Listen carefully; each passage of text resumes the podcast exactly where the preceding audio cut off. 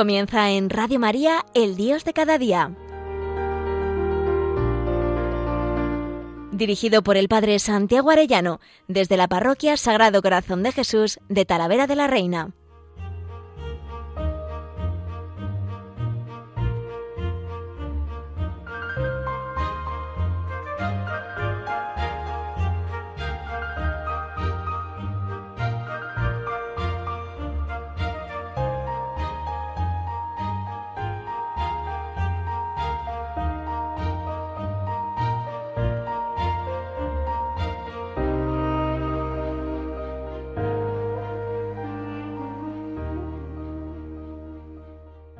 Muy queridos oyentes de Radio María, qué alegría un lunes más con todos ustedes. Estamos comentando estos lunes el amor de alianza de Dios en las Sagradas Escrituras, como Dios es un Padre fiel a sus promesas.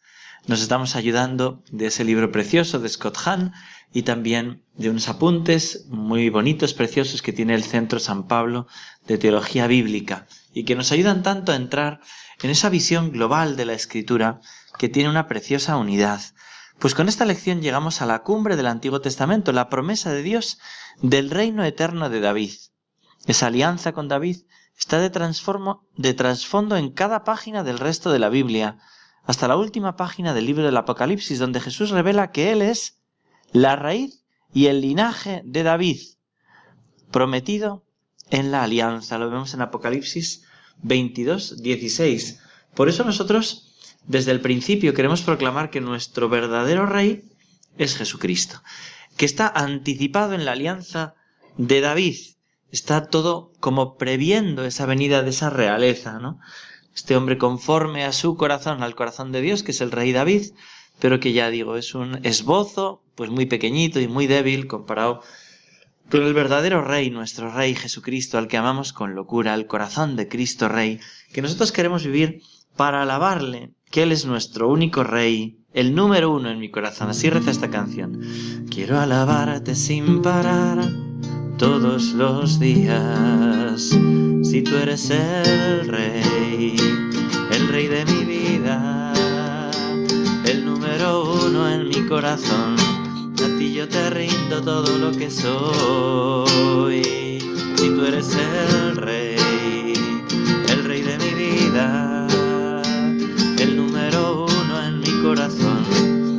yo te rindo todo lo que soy.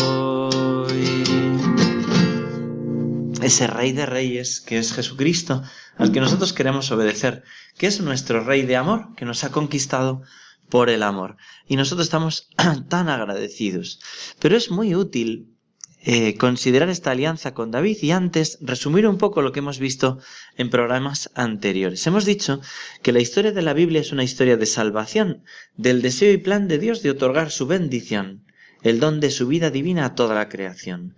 Como presenta el Catecismo de la Iglesia Católica, dice en el número 1079, desde el comienzo y hasta la consumación de los tiempos, toda la obra de Dios es bendición desde el poema de la primera creación hasta los cánticos de la Jerusalén celestial.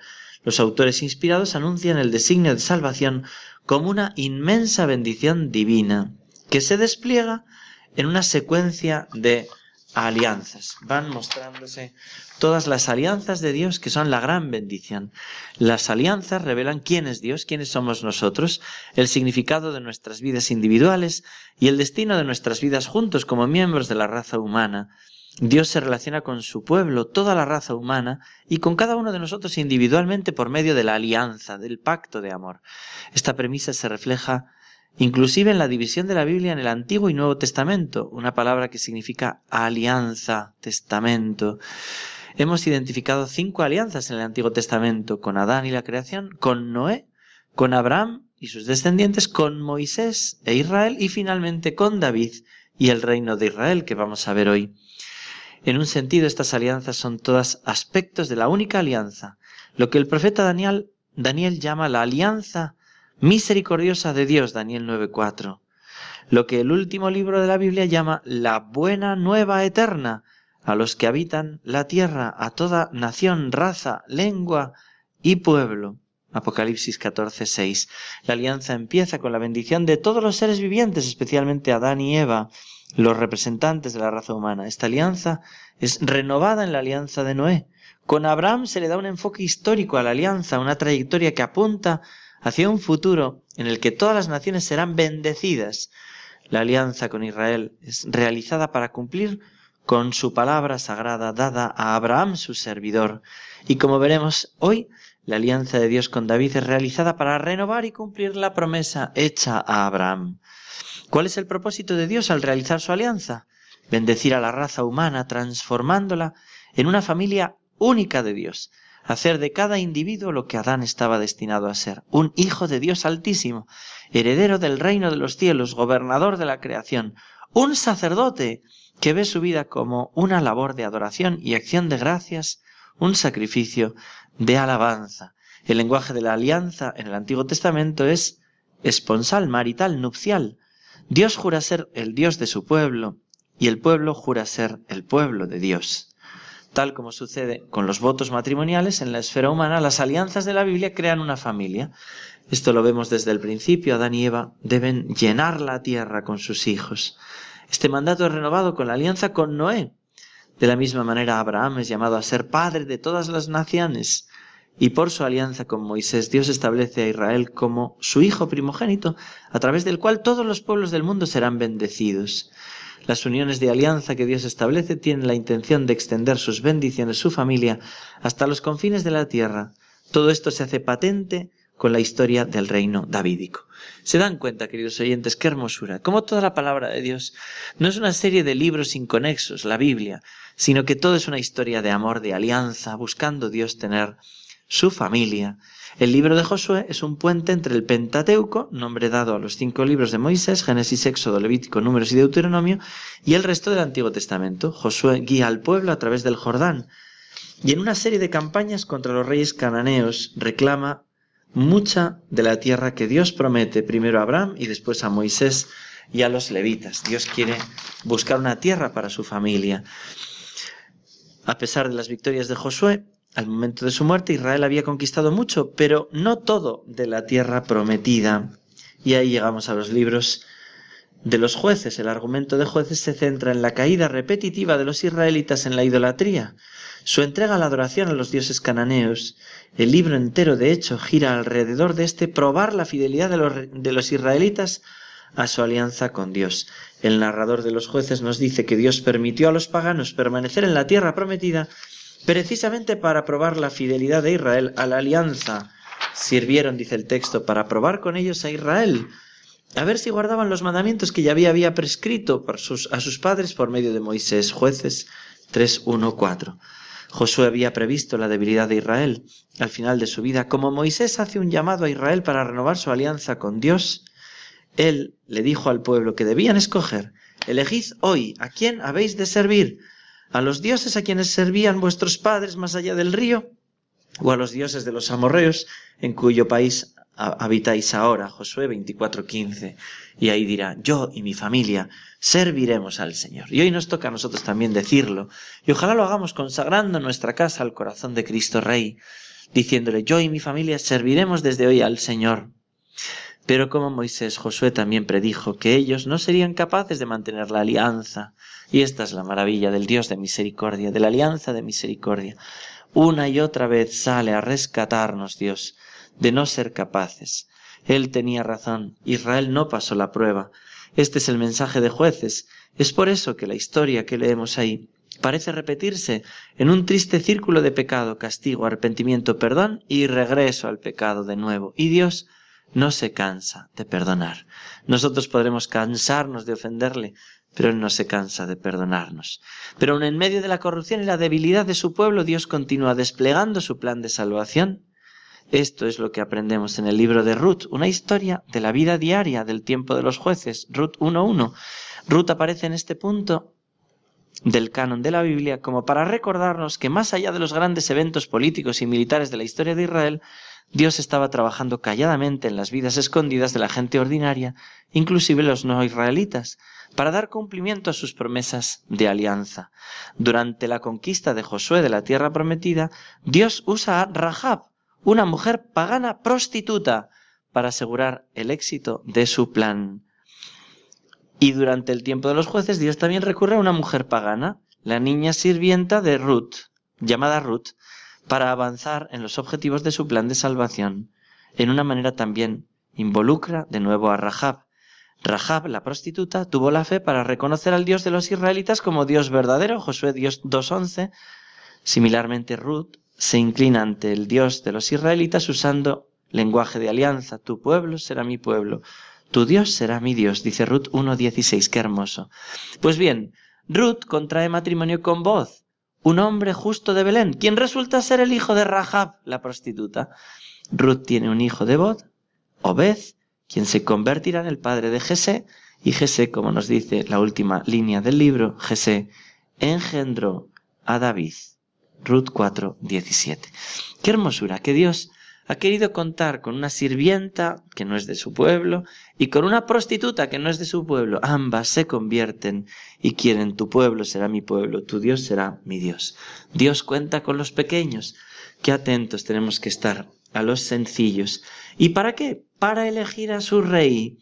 El establecimiento del reino eterno de David, que ocupa el resto de la Biblia, incluyendo el Nuevo Testamento, es preparado por Samuel, el último de los jueces.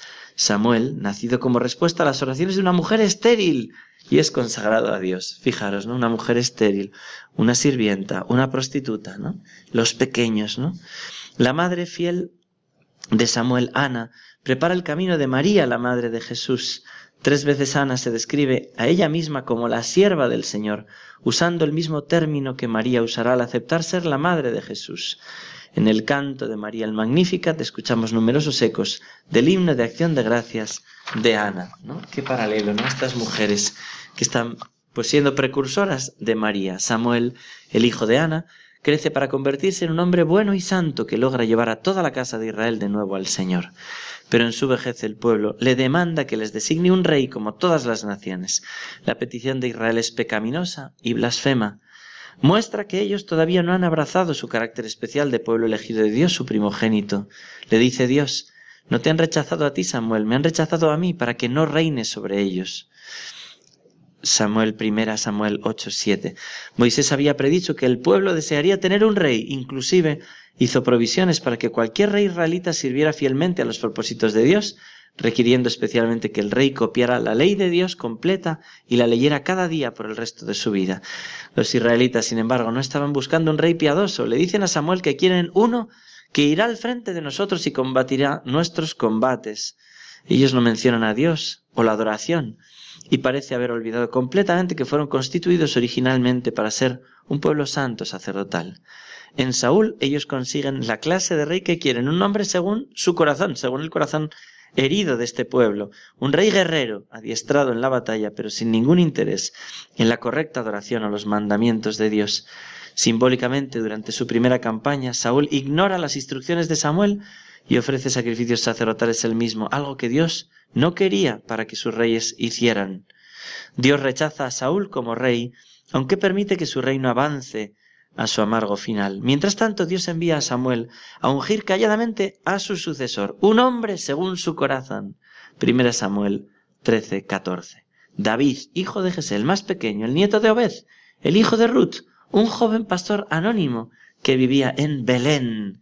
Belén, la ciudad del pan, Belén, la ciudad de David, Belén, donde nacerá Jesús, el verdadero rey de reyes. Nosotros estamos narrando todo esto porque nos está preparando para ese Rey de Reyes, Señor de Señores, del que hablará el Apocalipsis y al que ahora nosotros también cantamos. Rey de Reyes, Señor de Señores, gloria, aleluya. Rey de Reyes, Señor de Señores, gloria, aleluya. Cristo, príncipe de paz, gloria, aleluya. Cristo, príncipe de paz, gloria, aleluya. Cristo, el ungido, el Mesías, ¿no? Cristo es el Rey de Reyes y Señor de Señores, así nos lo narra el Apocalipsis, ¿no? Así lo celebramos cada año en la fiesta de Cristo Rey. Pero Cristo significa ungido y estaba siendo preparada su persona por este Rey David, ungido, el más pequeño de aquella casa, ¿no? con el que nadie contaba, ¿no? Que era despreciable, dice, porque era hermoso, despreciable para qué? Para esa mentalidad del mundo. ¿no? La mentalidad del mundo que buscaba a alguien feo para la guerra, ¿no?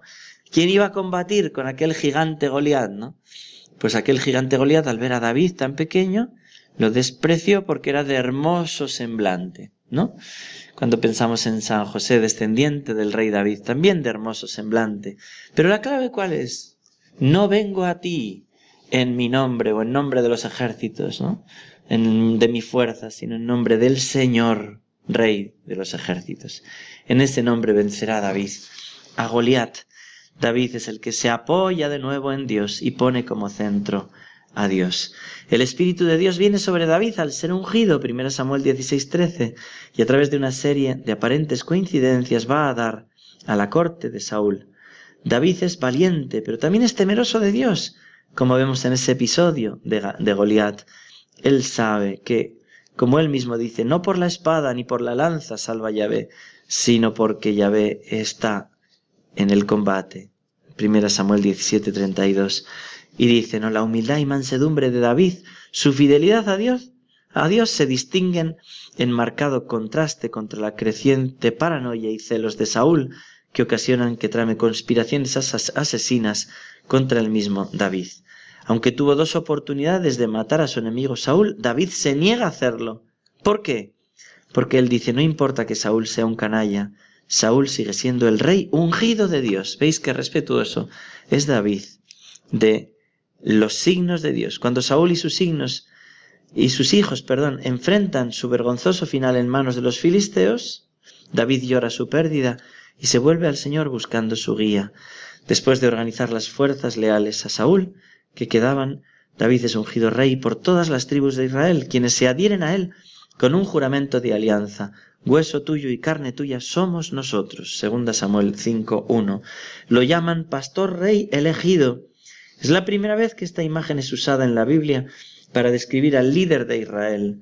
Esta se convertirá en una imagen importante en profecías posteriores y en la propia comprensión de David. Es el pastor rey elegido.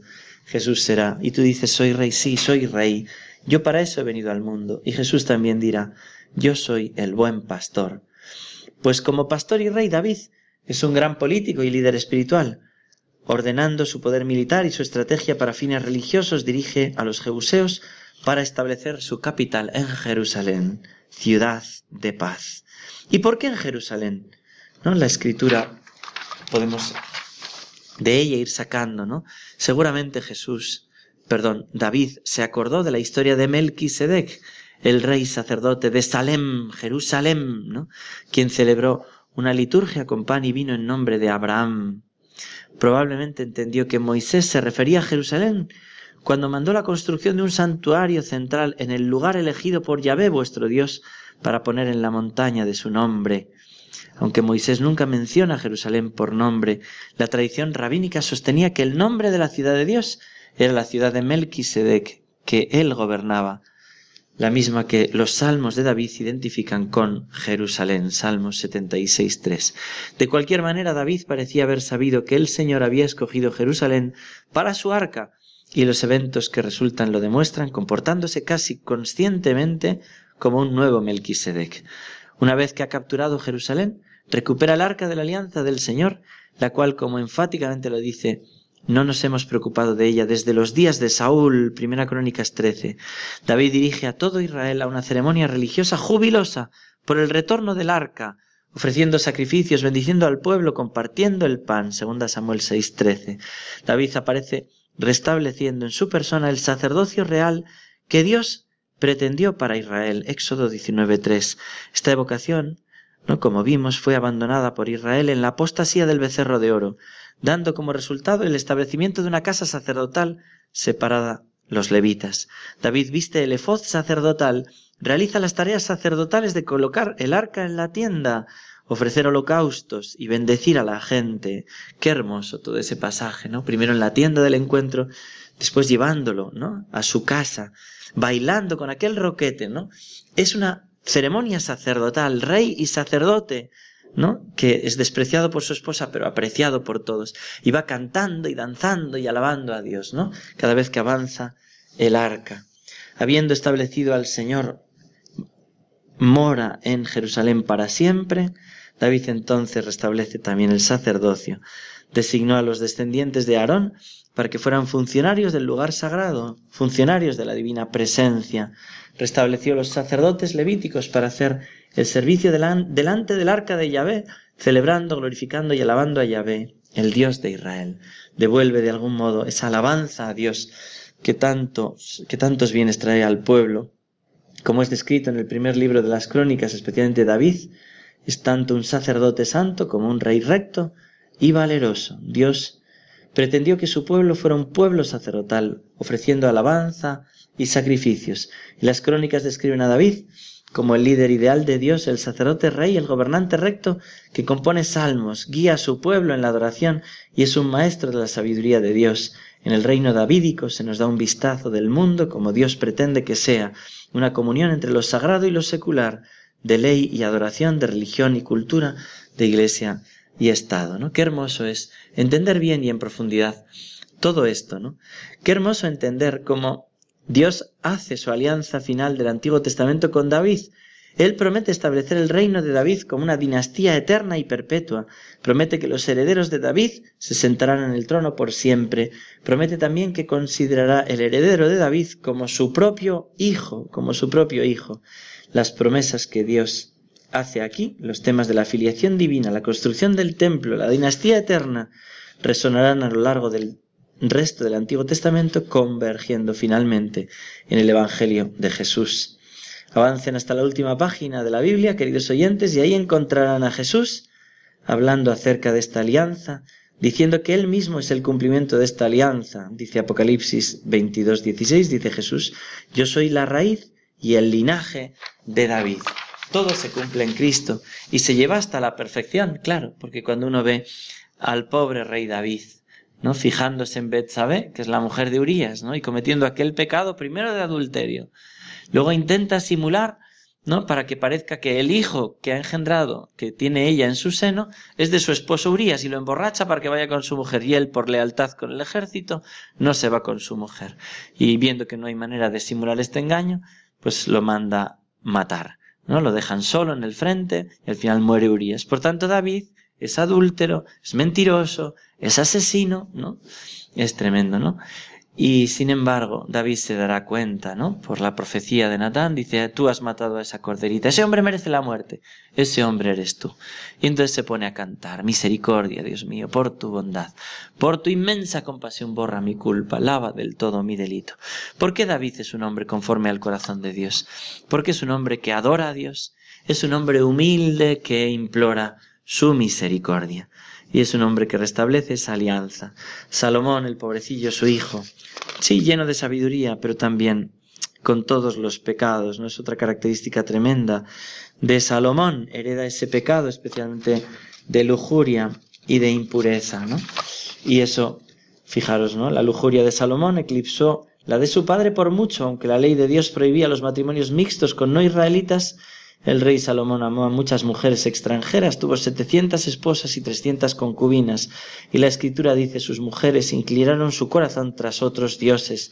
Primero Reyes 11, 1, 4.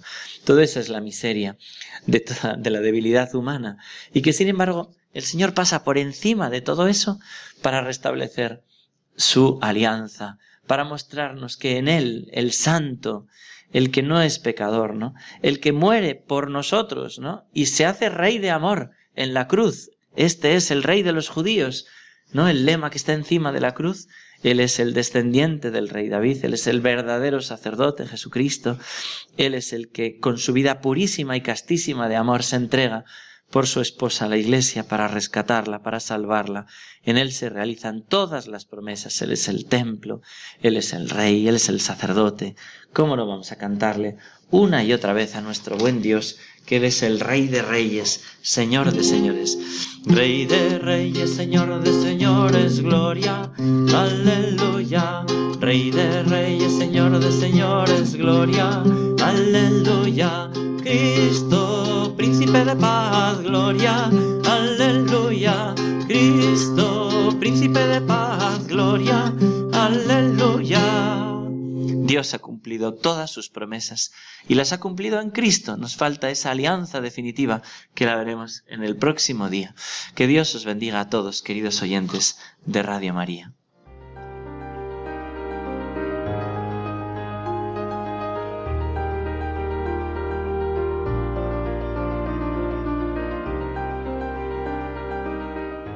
Finaliza en Radio María, El Dios de cada día. Dirigido por el Padre Santiago Arellano, desde la Parroquia Sagrado Corazón de Jesús de Talavera de la Reina.